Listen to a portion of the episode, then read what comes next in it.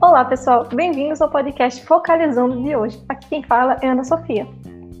Olá, eu sou Alames e o assunto de hoje será sobre ela que teve seus estudos começados na década de 60, advindos da criação do laser.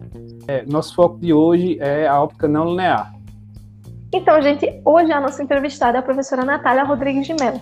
Ela é professora doutora vinculada ao Departamento de Física da Universidade Federal Rural de Pernambuco. Ela também já atuou como pesquisadora na Universidade de Durham, na Inglaterra, financiada pelo programa Ciências Sem Fronteiras. Hoje, ela atua na área de ótica não linear e física atômica.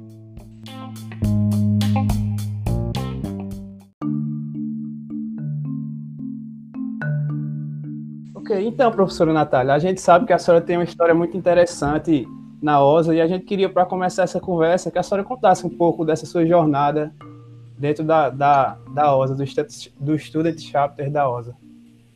Certo. É, a, começando exatamente falar de quando eu comecei a trabalhar com o Student Chapter, é, eu comecei a trabalhar com o Student Chapter, eu já estava no mestrado, então, eu fiz toda a minha graduação, mestrado, doutorado no Departamento de Física da Universidade Federal de Pernambuco. É, desde o início do, da minha graduação, eu estava no terceiro período, eu já estava começando a trabalhar com ótica, né? E eu trabalhei com ótica toda a minha formação acadêmica. Então, foi meio natural que, quando eu cheguei no mestrado, é, eu fosse participar desse grupo, que era um grupo estudantil, o OSA Student Chapter, era um grupo estudantil que já tinha alguns anos no, no departamento de física da UFPE e era formado pelos estudantes de ótica, na verdade. Na época, a gente não tinha estudantes de engenharia ou, ou outras graduações, só tinham participantes da, da, do departamento e estudantes de ótica especificamente. E na época era um grupo muito ativo, é, e aí era um, um, dos grupos mais ativos assim do Brasil. Existiam poucos estudantes chapters no Brasil também na época. E eu participei durante o mestrado e o doutorado. Em 2013 ou 2012, não sei bem, é, eu fui presidente do Student Chapter. E aí na, na, a gente fazia uma divisão de anual, né? Todo ano um dos estudantes assumia como presidente. E aí, um desses anos, eu fui presidente do Student Chapter e participei de toda a organização né, dos eventos e, e das iniciativas de, de, é, de, divulgação científica que o Student Chapter trabalhava na época. É, atualmente, hoje, eu não tenho assim um contato direto com o trabalho né, do Student Chapter, porque eu já não estou mais na Universidade Federal de Pernambuco, mas eu conheço o grupo ainda, eu conheço a presidente atual, e eu participo de algumas atividades também, agora como professora, né? Não mais como membro do chapter. mas eu tenho um carinho muito grande, eu tenho um carinho muito grande por essa experiência, porque é, durante a sua graduação, você fica muito focado na, na, na da pós-graduação especificamente, você fica muito focado no seu trabalho, na sua, na sua pesquisa, e você meio que não percebe que o meio científico ou o meio acadêmico envolve outras, outras atividades, envolve é, outras habilidades, a não ser fazer a sua, a sua pesquisa especificamente, né? E o Student Chapter me deu isso, né? Me deu uma me, me ensinou, ou me deu a habilidade, por exemplo, de escrever projetos, de entender o que são as agências de fomento, de pedir dinheiro para essas agências. Né? fazer as atividades. É, a gente começou a ter acesso e se comunicar com o pessoal é, da OSA mesmo, a Sociedade Americana, então o inglês começou a ser muito mais necessário e me forçou um pouco a isso também, a usar meu inglês. É, outra coisa que eu acho muito importante também de participar desses eventos é você ter contato com outros pesquisadores, sair da sua realidade, né? do, do, de dentro do seu departamento. E aí você tem contato com pesquisadores que são reconhecidos internacionalmente, com professores que não falam a sua língua, professores que não pesquisam na sua área. E você tem que falar com essas pessoas, reconhecer, é, convidar para vir até essa cidade. E isso é uma coisa muito interessante. É, inclusive, um do, do, vários desses eventos, a gente sempre trazia um professor, um fellow, né? Que a OSA financeiramente traz ele para você, ela paga passagem, hospedagem, essas coisas, para os eventos que a gente fazia. Então, era muito interessante o processo de, de pesquisar quem era o fellow que a gente ia começar, era convidar naquele ano, entrar em contato com ele. E é, era, foi uma experiência muito interessante também. Outra coisa interessante eram as atividades que a gente fazia nas escolas.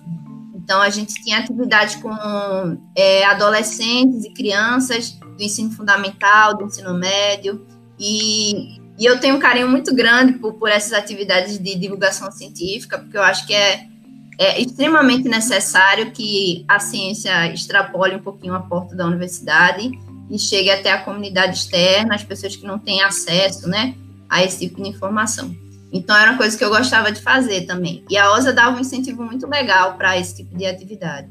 Então, é, foi uma experiência incrível, assim. Eu acho que todos os estudantes deviam ter um, uma experiência desse tipo. Professora, é, teve algum motivo especial pelo qual você escolheu seguir nessa área de ótica ou era o que tinha e você só foi? Olha, na verdade, quando eu entrei no curso de física, é, primeiro que um, eu lembro que teve conversado com o professor do meu cursinho, que eu fazia na época terceiro ano, fui falar com ele, perguntar como é que é isso, né? Fazer física. Eu queria fazer, mas eu não entendia o processo da universidade. E ele me explicou que eu tinha que escolher entre licenciatura e bacharelado. E que se eu escolhesse o bacharelado, eu não ia precisar dar aula, eu ia só fazer pesquisa. Ia ser, um... ia ser um cientista. E eu achei isso incrível. Eu falei, não, eu quero fazer bacharelado, porque eu quero ser uma cientista de jaleco branco no laboratório e tal. Eu achava isso lindo, né? Então, então eu escolhi fazer bacharelado. Quando eu escolhi fazer o bacharelado, eu tinha certeza já que eu queria fazer alguma coisa experimental, porque eu adorava essa dinâmica de manipular equipamento, mexer nas coisas com a mão, descobrir coisas novas, dar um jeito quando a coisa quebra. Eu adorava essa dinâmica. Então eu queria fazer experimental. Quando eu estava no terceiro período, a professora Sandra Viana, do Departamento de Física, divulgou uma vaga para iniciação científica experimental na área de ótica. Eu falei, ah, vou lá, né? Vou conhecer o laboratório. E quando eu entrei no laboratório, que eu vi aqueles lasers ligados, tudo piscando, aquele monte de espelho, é, o barulho, os equipamentos ligados, eu fiquei enlouquecida. Eu disse: não, é aqui, eu me encontrei, é o meu lugar, eu quero trabalhar com isso. E aí eu comecei a trabalhar com a professora Sandra já no terceiro período de graduação. E eu fiquei trabalhando nesse laboratório até o meu doutorado. Trabalhei toda aquela. Todo, toda a iniciação científica, mestrado, doutorado no mesmo laboratório, seguindo mesmo, mais ou menos a mesma área de pesquisa, porque foi um, uma paixão assim inicial. Eu na hora eu achei. Não, não foi proposital, tipo, eu já sabia o que eu queria e tudo. Mas quando eu entrei no laboratório e, e me reconheci ali dentro, eu falei, é, achei, né? É isso que eu quero trabalhar.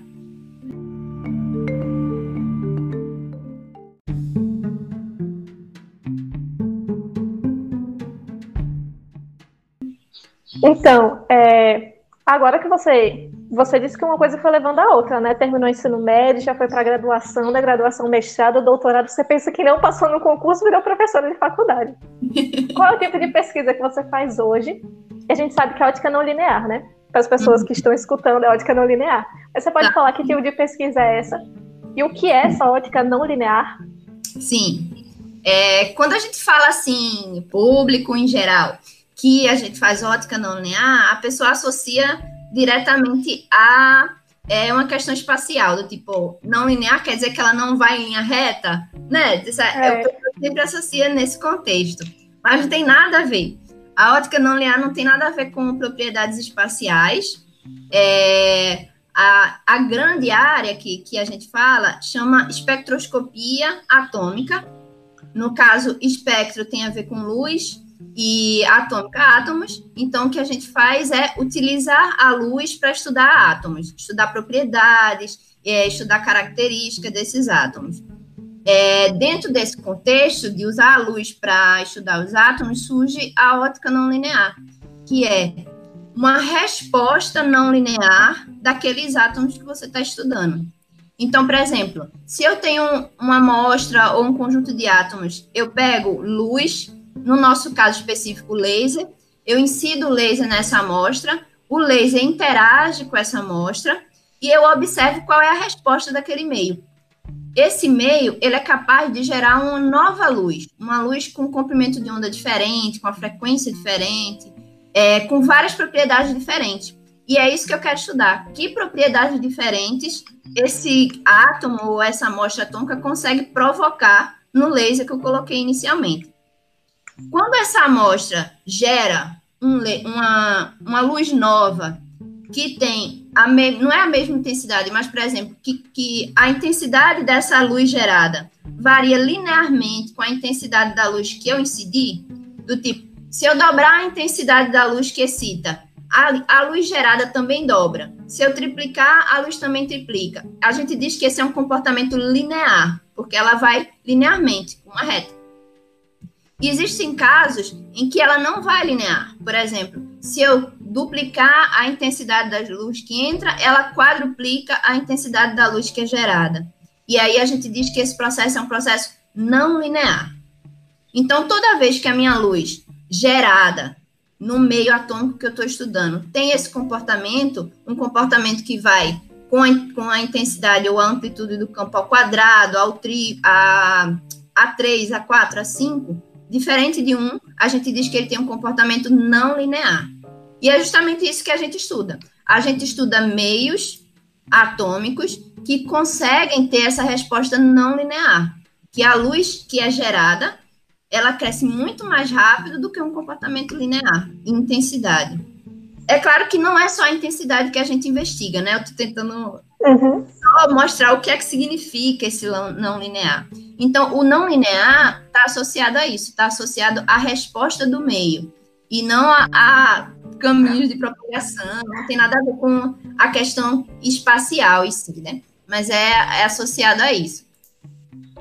Então, é, a ótica não linear, ela surge nesse contexto, né, de, de que é, eu quero observar o que é que aquele meio, ou o que é que a minha amostra, no caso uma amostra atômica, no meu caso especificamente, o que é que aquela amostra consegue fazer com o laser que eu incidi nela. Ela vai absorver aquela luz, ela vai se modificar e ela vai gerar uma nova frequência. E a questão, e no meu caso, eu estudo justamente isso o que é que acontece com essa nova frequência? Quais as características dessa nova frequência? Queria lhe perguntar é, se efeitos não, não lineares na óptica só acontece quando você tem intensidades altas? Sim, sim. O, é, as respostas não lineares são dependentes, sim, de, de você ter alta potência ou alta intensidade de excitação. Então, por exemplo, a forma como a gente descreve matematicamente os efeitos não lineares já eram conhecidos há bastante tempo. Então, você tem toda um, um, uma técnica matemática ou uma linguagem para descrever os processos, e esses processos já existiam há muito tempo. Porém, experimentalmente, a gente só conseguiu observar realmente esses efeitos com o surgimento do laser na década de 60, que proporcionava para a gente uma intensidade muito alta, né? Então, a gente precisa realmente que a é, que a forma de excitação de uma determinada amostra atômica venha de uma intensidade muito alta, ou venha de uma fonte de radiação com muita intensidade. Então, por isso que os lasers são essenciais para fazer esse tipo de pesquisa. É, existe alguma aplicação mais prática disso que você está estudando agora? Tipo na indústria, na medicina? Olha, é, eu posso dividir, nesse contexto, eu posso dividir as aplicações em duas grandes categorias, né? Eu tenho uma categoria é, ainda em física fundamental, do tipo, as técnicas de ótica não linear influenciam em outras pesquisas também fundamentais, e eu posso descrever também como que essas técnicas influenciam tecnologicamente, né? Que é uma aplicação... Uh, uma aplicação mais avançada. Então, posso dividir essas duas coisas. Quando a gente fala num contexto de, de pesquisa, É, a ótica não linear é muito utilizada para estudar novas estruturas. Ela é utilizada para investigar vidros especiais, nanoestruturas, é, meios cristalinos. Então, as pessoas que pesquisam com esse tipo de material usam técnicas de ótica não linear para investigar as propriedades desses materiais. Quando a gente fala em tecnologia, a ótica não linear é essencial para a indústria de optoeletrônica, né? É, a ideia, eu digo assim, a ideia fundamental dessa, desse campo é que os componentes eletrônicos atualmente eles funcionam eletronicamente, né? Então, eles funcionam com eletricidade, luz, tem todos é, circuitos, tudo isso com componentes eletrônicos. E a ideia da, da indústria optofotônica é que esses equipamentos, ou esses instrumentos, eles sejam é, confeccionados utilizando luz. E então você vai ter uma substituição do, do, dos equipamentos eletrônicos por equipamentos que usem puramente luz para fazer qualquer tipo de controle, na verdade. Quando você faz essa substituição de, de, uh, de equipamento, né, não substituição direta, mas quando você chega num contexto de que seus equipamentos funcionam especificamente com luz, você tem é, muita rapidez para transferir energia ou para, por exemplo, criar chaves óticas e coisas desse tipo. E uh, energeticamente, o gasto é muito menor do que usar equipamentos eletrônicos, né? Então, nesse contexto de quando você fala assim, como aplicar a ótica não linear na tecnologia, numa tecnologia direta seria isso. É você pegar componentes que atualmente são só eletrônicos ou mistos e transformar em equipamentos puramente fotônicos, né? Tem, é, tem pesquisas atuais nesses dois contextos que eu separei. Então, tem muita gente trabalhando nesse contexto de caracterização de meios e materiais, e tem muita gente também trabalhando nesse contexto da indústria fotônica, ótica eletrônica, né? E a ótica linear permeia tudo isso. Como a ótica linear, ela é uma técnica bastante antiga, assim, ela é reconhecida, muito antiga, apesar de, de, de, das observações serem recentes, né, dos anos 60, é, dificilmente você vai ver alguém trabalhando em gerar sinais somente nisso, né? Gerar sinais não lineares. Porque a observação de, de sinais não lineares é muito comum. Atualmente, todo mundo não consegue gerar um sinal não linear. A questão é, o que é que eu consigo fazer com esse sinal não linear? O que tem de importante que a gente tem que ver é que para gerar um sinal não linear, eu preciso que o meu laser interaja com o meio. Então, toda resposta que eu obtenho desse processo vem com muita informação do meio que eu estou estudando. Então, a ótica não é uma ferramenta importante, porque toda a luz gerada daquele meio não linear que eu estou estudando, ela carrega muita informação ela carrega muita informação do que está acontecendo ali no, no, no, meu caso, eu trabalho com amostras que são átomos específicos. Então, eu tenho um vapor atômico, eu tenho um conjunto de átomos, alguns milhões de átomos presos no, no, numa cubetinha de, de vidro. Então, para mim é muito importante de que a luz que eu consigo gerar naquele meio, ela me traz muita informação do que está acontecendo ali naquela, naquela amostra eu consigo saber se os átomos estão interagindo, se os átomos estão se movimentando rápido ou devagar, se eles estão muito próximos, muito distantes, se eles interagem com a parede. É, aquela luz gerada carrega muita informação. E por isso que a ótica não linear se torna uma ferramenta importante em, em vários contextos desse tipo. Então, professora, é, então só para entender melhor essa questão de, de aplicação, quer dizer que também que essa história o pessoal vê muito de computadores quânticos tem que passar pela ótica não linear para a construção de dispositivos, etc. Dispositivos, essa era a palavra que eu estava Eu estava um tempão pensando, qual é a palavra? Dispositivos. É justamente isso. É uma modificação de dispositivos, porque é, o desenvolvimento de, de, da comunicação quântica, computação quântica, é, o computador quântico em si, né, que você citou, tudo isso é, tem uma dependência de dispositivos mais rápidos, mais eficientes, que gastem menos energia, que consumam menos energia, né? E, to, e uma opção para você conseguir esse tipo de dispositivo é uma transferência da tecnologia de eletrônica para da tecnologia fotônica. Então, vai passar por esse caminho, sim, vai passar por esse tipo de estudo. Certo. Aí, todo esse tipo de pesquisa que você tem feito, você tem feito sozinha ou você está participando de algum grupo de pesquisa? Sim. É, atualmente, na Universidade Federal Rural de Pernambuco, para os íntimos Ruralinda, é, a gente tem um grupo de pesquisa na área de ótica que chama LOL, é, Laboratório de Óptica e Lasers, e eu trabalho nesse laboratório juntamente com dois outros professores, o professor Vitor Carlos Magno e o professor José Ferraz, e todos os nossos estudantes, né, de iniciação científica e de mestrado. A gente tem realizado lá, atualmente, a gente está realizando pesquisas também associado à técnica de, de ótica não linear, especificamente mistura de ondas, com algumas investigações associadas ao momento angular orbital. Está mais ou menos no início, então a gente já tem algumas, é, a gente já consegue, a gente já deu alguns passos importantes experimentais atualmente no laboratório, mas a pesquisa está mais ou menos no início, né? Eu entrei no grupo é, no início de 2019, então faz muito pouco tempo, né, que a pesquisa está andando, e esse ano não andou nada, né, por causa do a gente não experimentalmente, né? Eu tô falando, porque os laboratórios não podem funcionar devido à situação atual. Mas a gente tem trabalhado bastante nessa, nessa área, e eu acho que é a área que a gente vai seguir por um tempo. É, em colaboração também, a nossa pesquisa funciona em colaboração com o Laboratório de Física Atômica da UFPE, que é liderado pela professora Sandra Viana. Então, eu também trabalho em colaboração com ela. Então, é mais ou menos esses dois grupos estão interagindo para é, guiar essa pesquisa que a gente começou em 2019. A gente viu também que na palestra do professor Anderson, que a gente fez o último podcast, a gente viu que existem vários tipos de laser, né?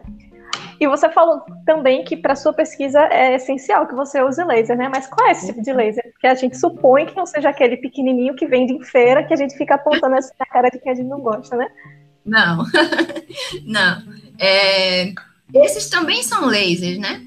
É, só que os lasers que são utilizados em pesquisas, eles são lasers bem mais sofisticados. Então, as propriedades que a gente tem para caracterizar um laser, que ela tem, o professor antes já falou na, no, no, na outra aula, não é aula, né? Mas na outra entrevista, é, o professor Anderson comentou as características gerais de como fazer um laser e tal.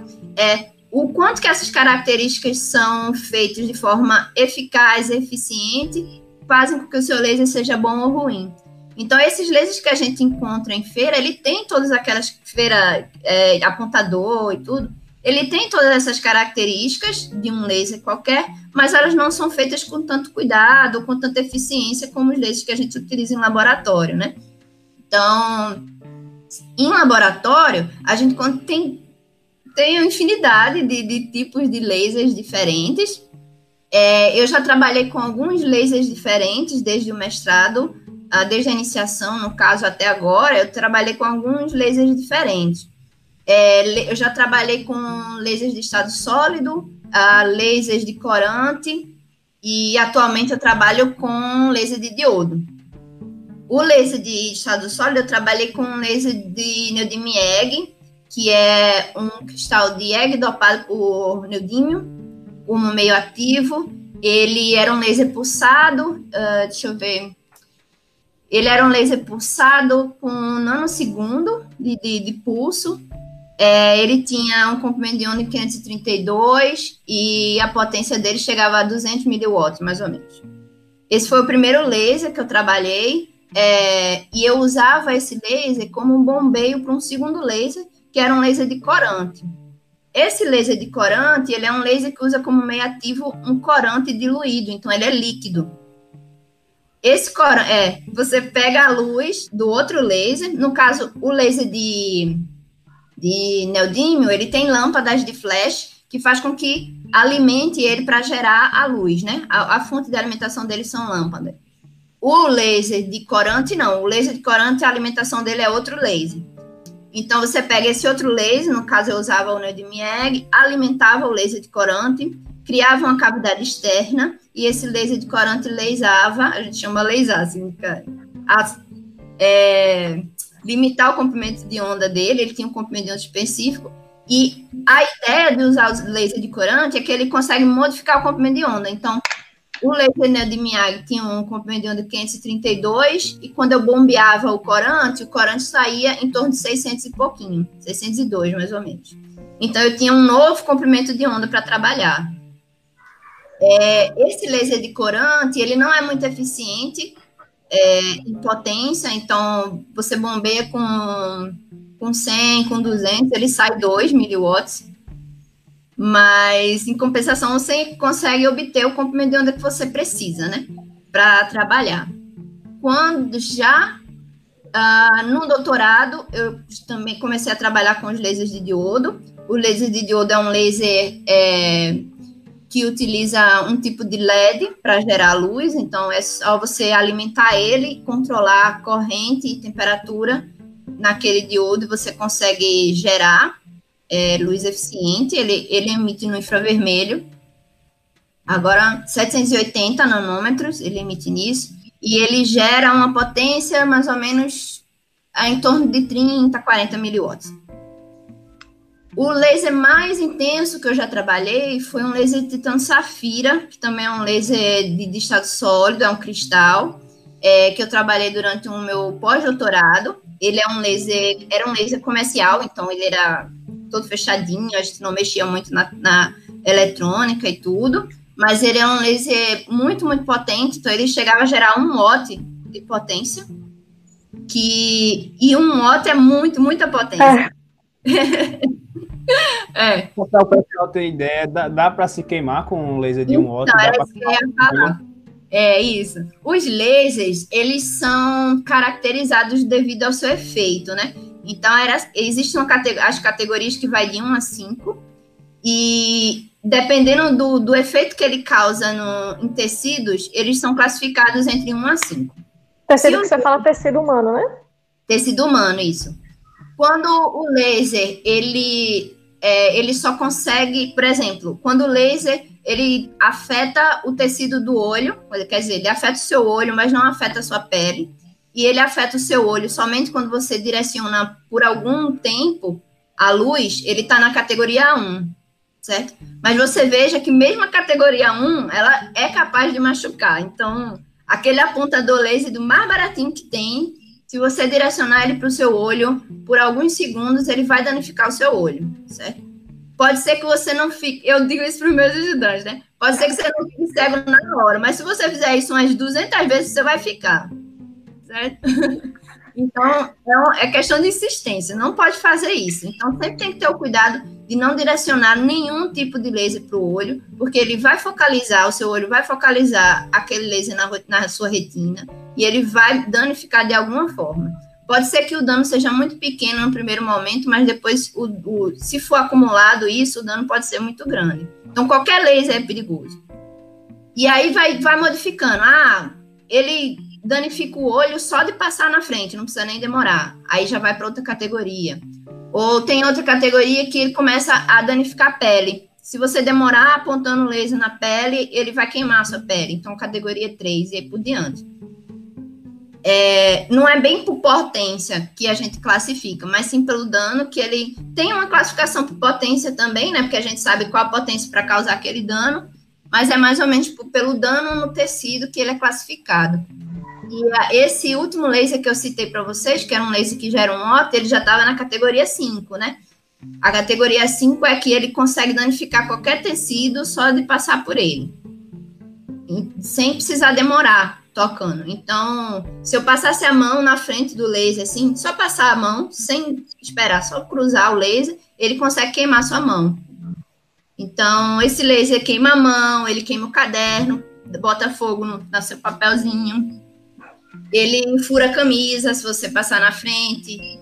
É, por isso que tem que ter muito cuidado para fazer esse tipo de trabalho. E quanto maior a categoria do laser que você vai trabalhar em laboratório, você precisa de treinamento para usar. Então, não é você chegar, você vai chegar no laboratório, vou ligar esse laser aqui, vou brincar com ele, isso não vai acontecer.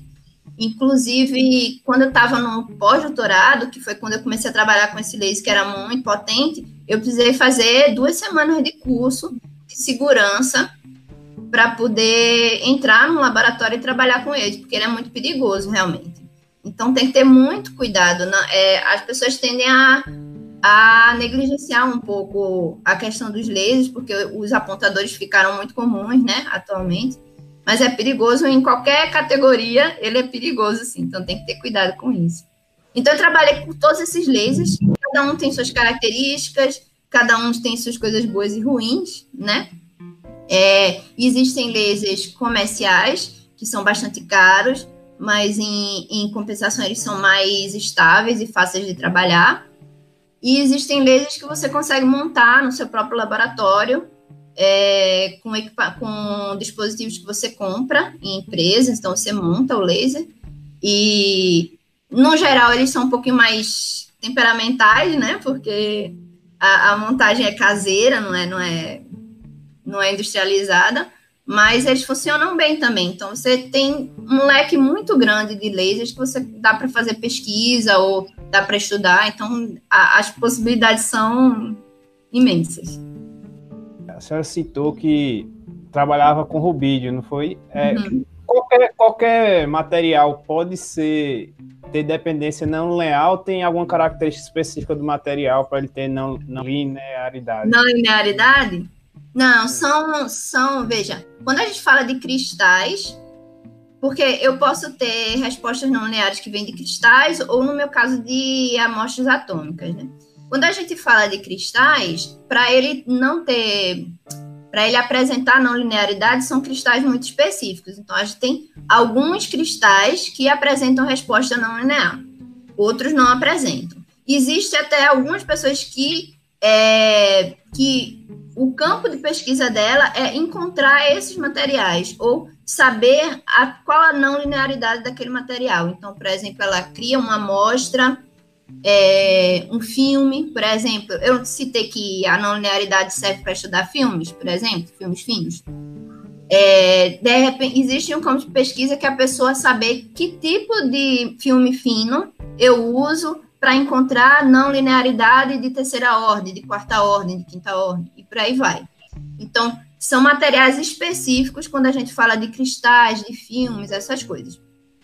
No meu caso, que eu trabalho com amostra atômica, no meu caso é vapor, é um conjunto de átomos que, eu, que estão dentro de uma, de uma cubetinha de vidro, eu vaporizo aqueles átomos e eles apresentam a resposta não linear. Nesse caso, a resposta não linear surge da interação, porque como eles estão muito próximos uns dos outros, eles conseguem interagir entre eles. E quando eles interagem entre eles, é que surge a resposta não linear. Então, não é qualquer material que, que apresenta essa resposta não linear, né? Eu preciso ter ou ter interação, no caso do meu de vapor ou de uma amostra fria, e no caso de cristais e filmes e, uh, por exemplo, nanoestruturas, são, são estruturas e filmes específicos. Não, são, não é qualquer, qualquer material que gera não linearidade, não.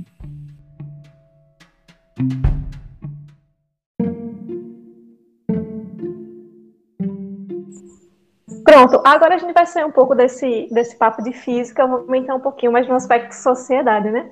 Então, é, para quem não está muito envolvido no, no ambiente, quando a gente entra em um curso de física, não me pergunte o motivo que eu não sei. Quando a gente entra num bacharel, por exemplo, existem pouquíssimas mulheres. O motivo não conheço, desconheço de verdade. Quando a gente chega na licenciatura é a mesma coisa, só que existe um pouco mais delas. A gente acha duas ou três ao invés de uma só, né? Sim. Então, como é que você acha que a gente pode inspirar mais mulheres para entrar nesse tipo de área? No mundo da ciência, na pesquisa e, e tudo isso. Como é que a gente inspira? Eu acho que a, a pergunta não é nem como, mas quando, né? E quando é cedo. É. é cedo, é logo. É quando elas são crianças, quando elas são meninas, quando elas começam a entrar na escola e até em casa também, antes do, do da, da parte de, de formação estudantil, né? Porque o que a gente mais vê atualmente é a questão de, de representatividade, a questão, o machismo em si tem um peso muito grande nisso. Então, eu acho que o primeiro passo é essa desconstrução, desconstrução da imagem do pesquisador, desconstrução da imagem de um cientista, para que essas meninas entendam que é um lugar que elas podem ocupar também. É, eu lembro que há uns dois ou três anos, mais ou menos, eu fiz um, uma apresentação para estudantes do nono ano de, de, da escola, do ensino fundamental. E várias pesquisadoras já fizeram isso, mas eu quis representar também, então eu coloquei no quadro a imagem do Einstein e a imagem da Marie Curie. Coloquei as duas imagens e eu perguntei para o público, para no caso, a maioria eram crianças de nono ano, tinham alguns do ensino médio. Quem conhecia o Einstein, todo mundo conhecia, obviamente, né? E olha que eu nem coloquei a foto da língua de fora, coloquei uma foto diferente para disputar. E quando eu perguntei quem conhecia a Marie, e a Marie é uma das físicas mais celebres que a gente tem atualmente, ela é reconhecida no mundo todo, né? Obviamente não impede igualdade, mas em comparação com, com as outras pesquisadoras, ela é a que tem a mais, uma maior, a imagem mais reconhecida. E eu lembro que eu perguntei quem era e somente duas pessoas levantaram a mão um era o professor da, da, da turma e o outro era uma menininha lá. E ela sabia quem era. Eu perguntei, ela falou, ah, é a Marie Curie e assim. E o resto do pessoal ficou assim, talvez alguém conhecesse, mas só essas duas pessoas levantaram a mão, talvez por insegurança. Então você vê que é, o peso científico da Marie Curie é enorme, mas ela é pouquíssimo reconhecida atualmente para a sociedade. Para quem não faz física, e para quem não é mulher, porque muitos meninos da física também não reconhecem, é muito difícil esse reconhecimento também.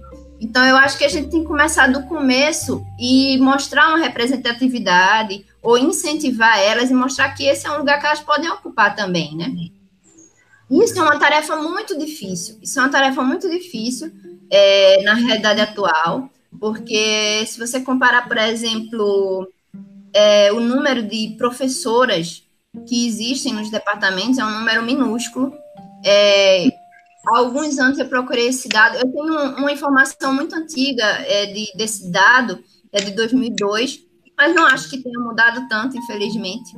Que em 2002, é, 35% dos departamentos de física do Brasil só tinham uma professora mulher. Então, e a porcentagem é muito pequena, muito pequena.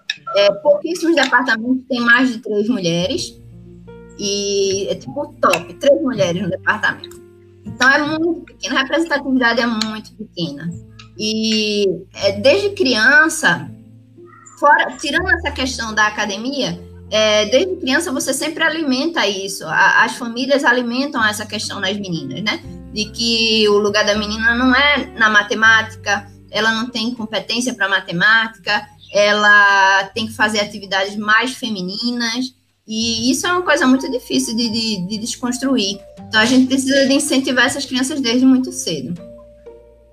Eu passei muito tempo um pouco pessimista, né, com, com esse problema. Eu vejo como um problema. Eu passei muito tempo pessimista com, com isso, é, porque eu é, é muito difícil lutar com, contra, contra um sistema inteiro, né? É muito é. difícil esse tipo de coisa. Principalmente para as pessoas que acham que não tem um problema, né? Exatamente. E a grande maioria acha que não é um problema. A academia acha que achou, por exemplo, por muitos anos que não era um problema. E muitas professoras é, antigas de departamento, que são mais velhas, que estão no departamento de física há muito tempo, também não conseguem enxergar isso, entendeu? elas acham que é, estão num cargo, elas não conseguem avançar muito no cargo por uma questão só, totalmente só de mérito, e não é isso. Existem várias pesquisas mostrando que a dificuldade de mulheres crescerem na carreira acadêmica é muito, muito mais difícil, é muito pior do que dos homens. Existe um efeito, um estudo que a gente chama de efeito tesoura.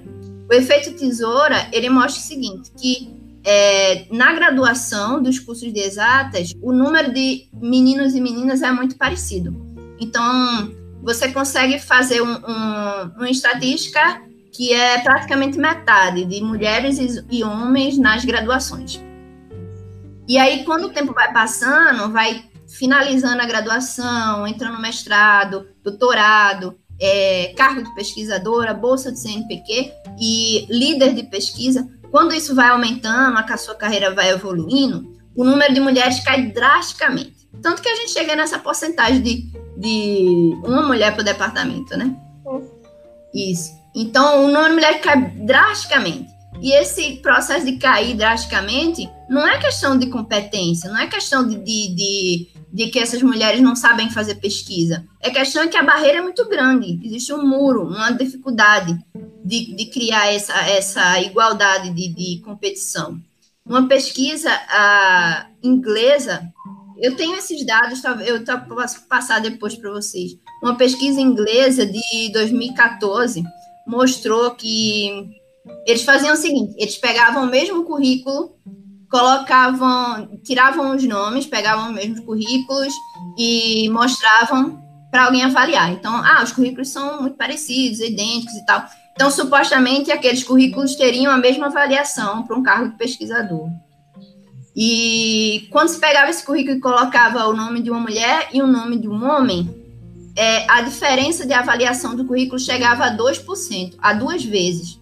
Por, o que quer dizer esse duas vezes? Quer dizer que para uma mulher é, conseguir um cargo quando ela compete com um homem, eu estou dizendo no contexto dessa pesquisa, né? Claro que tem variações. Mas no contexto dessa pesquisa, quando uma mulher compete com um homem por um cargo, ela precisa ter quase duas vezes mais artigos publicados do que esse homem no currículo, para ela poder conseguir o cargo. Certo? Então, isso é mostra uma dificuldade absurda. É muito, muito difícil para a mulher progredir nesse contexto de ciência, no contexto como pesquisadora. É muito difícil fazer isso. E, e é por isso que eu tenho um carinho muito grande pelo, pelos projetos de divulgação científica. Porque é nesse momento que a gente precisa de mulheres também participando nesses projetos de divulgação científica, nos chapters, no SPY, na OSA. A gente precisa de mulheres. Porque no momento que a gente vai fazer um trabalho como divulgação científica numa escola, e você chega lá, olha, vai vir um monte de cientista aqui mostrar coisas super legais para vocês e tal nesse contexto, se não vai nenhuma mulher, é muito complicado para é. Se identificarem com isso, entendeu? E no segundo, numa situação contrária, se você tem mulheres apresentando aquela situação, mulheres mostrando a ela como fazer, mulheres dizendo que ciência também é feita por mulheres, elas se cons conseguem se reconhecer naquele papel. Então, por isso que eu tenho esse carinho por, por projetos de iniciação e eu sempre incentivo de, de divulgação científica, e eu sempre incentivo isso. Eu disse: não, todo projeto de divulgação científica precisa ter uma preocupação muito grande com distribuição de gênero. Isso precisa ser necessário. Não dá para fazer um projeto de divulgação científica com um grupo totalmente masculino ou com um grupo de 10 homens e uma menina. Não dá, uma mulher, não dá para fazer isso. Então, tem que ter muito cuidado com esse tipo de projeto, justamente por causa disso, pela representatividade. A professora que citou Marie Curie aí, só para assim, dar a vocês a, uma noção da importância dela, Marie Curie, que contribuiu a diversidade por ser mulher, ganhou dois prêmios Nobel e ainda em áreas diferentes. Ganhou um prêmio Nobel na física e um na química. Foi. A Marie, ela trabalhou muitos anos como colaboradora no laboratório que o marido dela era líder, né? E ela trabalhou muitos anos como colaboradora com ele. E ela não conseguia uma vaga como professora na universidade, porque ela era mulher. E ela só conseguiu quando quando o marido dela, o Pierre, morreu, é, ela que obviamente seria muito óbvio que ela assumisse o laboratório, porque ela trabalhava com ele naquele laboratório. Então, os dois trabalhavam juntos. E ela era muito seria natural que ela assumisse o laboratório.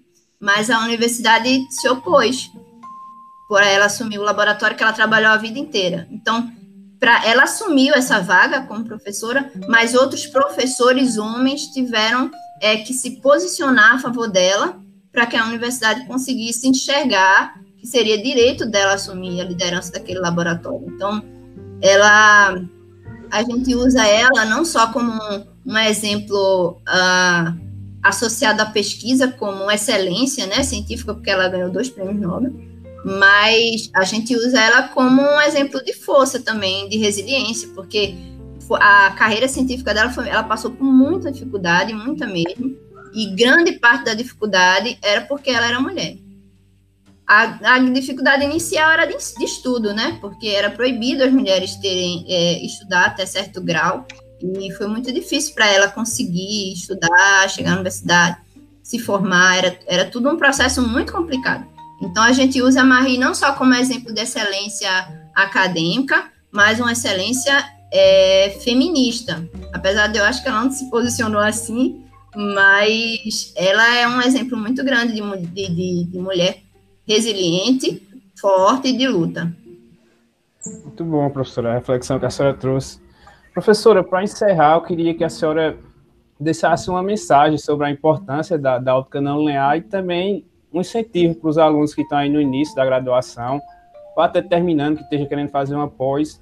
Nessa área, a senhora fala da importância e incentivar os estudantes. Nossa, que pergunta que difícil. eu acho difícil a mensagem, né? É, eu acho que é, quando a gente fala de, de, de, pesquisa, de ciência, de fazer ciência, assim, dos estudantes que já estão na universidade, que já escolheram, é, vou falar especificamente da física. É, atualmente, a gente tem muita. A gente está numa situação, eu diria assim, de muita dificuldade. Vou falar da ótica, né? A gente está numa situação muito difícil para quem faz, para todo mundo que faz ciência no Brasil, porque a gente teve muito corte de recursos, a gente está tendo muita dificuldade de manter a ciência produtiva e isso atinge diretamente quem faz pesquisa experimental porque um laboratório para se manter, ele precisa de muito recurso. Os equipamentos não vivem para sempre, né? Então você precisa de dinheiro para manutenção, você precisa é, comprar novos equipamentos, porque a ciência evolui, né? Então é, é um momento delicado, especialmente delicado para quem está fazendo ciência experimental no Brasil atualmente. Isso quer dizer, isso não quer dizer que a ciência não está sendo feita, porque no Brasil ninguém para de trabalhar, não. As universidades estão trabalhando muito, ninguém está produzindo anfetamina, está todo mundo trabalhando nos laboratórios produzindo ciência de verdade. Então, eu acho que a gente precisa de pessoas nesse contexto que estejam realmente engajados para dizer que eu quero fazer isso e eu quero lutar para que isso funcione. Independente das dificuldades, porque infelizmente as dificuldades vão aparecer, algumas vezes poucas e simples, outras vezes muito mais difíceis. Mas fazer ciência no Brasil não é só uma questão de querer, é uma questão de luta também, é uma escolha de luta como profissão também. Mas é extremamente gratificante saber que você contribui para a evolução da ciência no seu país. É, just, é muito gratificante saber que aquilo que você vai, que você está construindo, que você está trabalhando, fortalece a ciência no país, é, contribui com outros pesquisadores, contribui com o desenvolvimento de tecnologia. É uma coisa, é, os seus resultados e aquilo que você consegue construir num, num laboratório ou no, no, os professores que fazem não no laboratório, mas que fazem teoria, todo mundo, é muito gratificante saber que o que você constrói é, contribui e influencia diretamente na sociedade, influencia diretamente no desenvolvimento do, do seu país, da sua sociedade. Então, eu não, não acho, eu não vou fazer um, um recado específico para ótica não linear.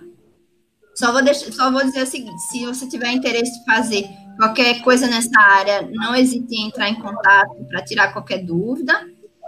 Mas eu queria deixar esse incentivo da ciência de uma forma geral, entendeu? É um incentivo, se você quer contribuir com a sociedade, contribuir com o desenvolvimento do país, fazer ciência é essencial e é muito importante que você saiba das dificuldades, mas que você tenha vontade de contribuir para a sociedade. Eu acho que a questão de deixar um, um recado de incentivo, eu acho que é muito mais importante a gente deixar um recado de incentivo para a ciência, de como um todo, para fazer ciência no Brasil, do que especificamente para minha área. Apesar que ela é a mais bonita, mas a ótica é mais bonita a área da física. Mas eu acho que toda a ciência contribui. Isso é muito importante que as pessoas entendam isso desde o começo, né? Ok, professora. Essas foram as perguntas de hoje. Bom, muito obrigada por ter disponibilizado o seu tempo para a gente. Nada. Ah, obrigada também, obrigada a vocês pelo convite para poder falar sobre a ótica, falar um pouco do, do, do, meu trabalho, da minha história. Agradeço vocês, parabenizo também o chapter, o, a SPY e a OSA, todos os chapters que estão fazendo esse trabalho tão interessante num momento tão difícil que a gente está passando. E uh, já falei aqui também né, do meu carinho pelos projetos de divulgação científica, então nesse momento, fazer divulgação científica é essencial. Está todo mundo passando por dificuldades, todo mundo passando por turbulência. Então, parabéns a vocês por essa iniciativa. E é isso. Muito obrigada. Obrigada também. Tchau, tchau. Tchau.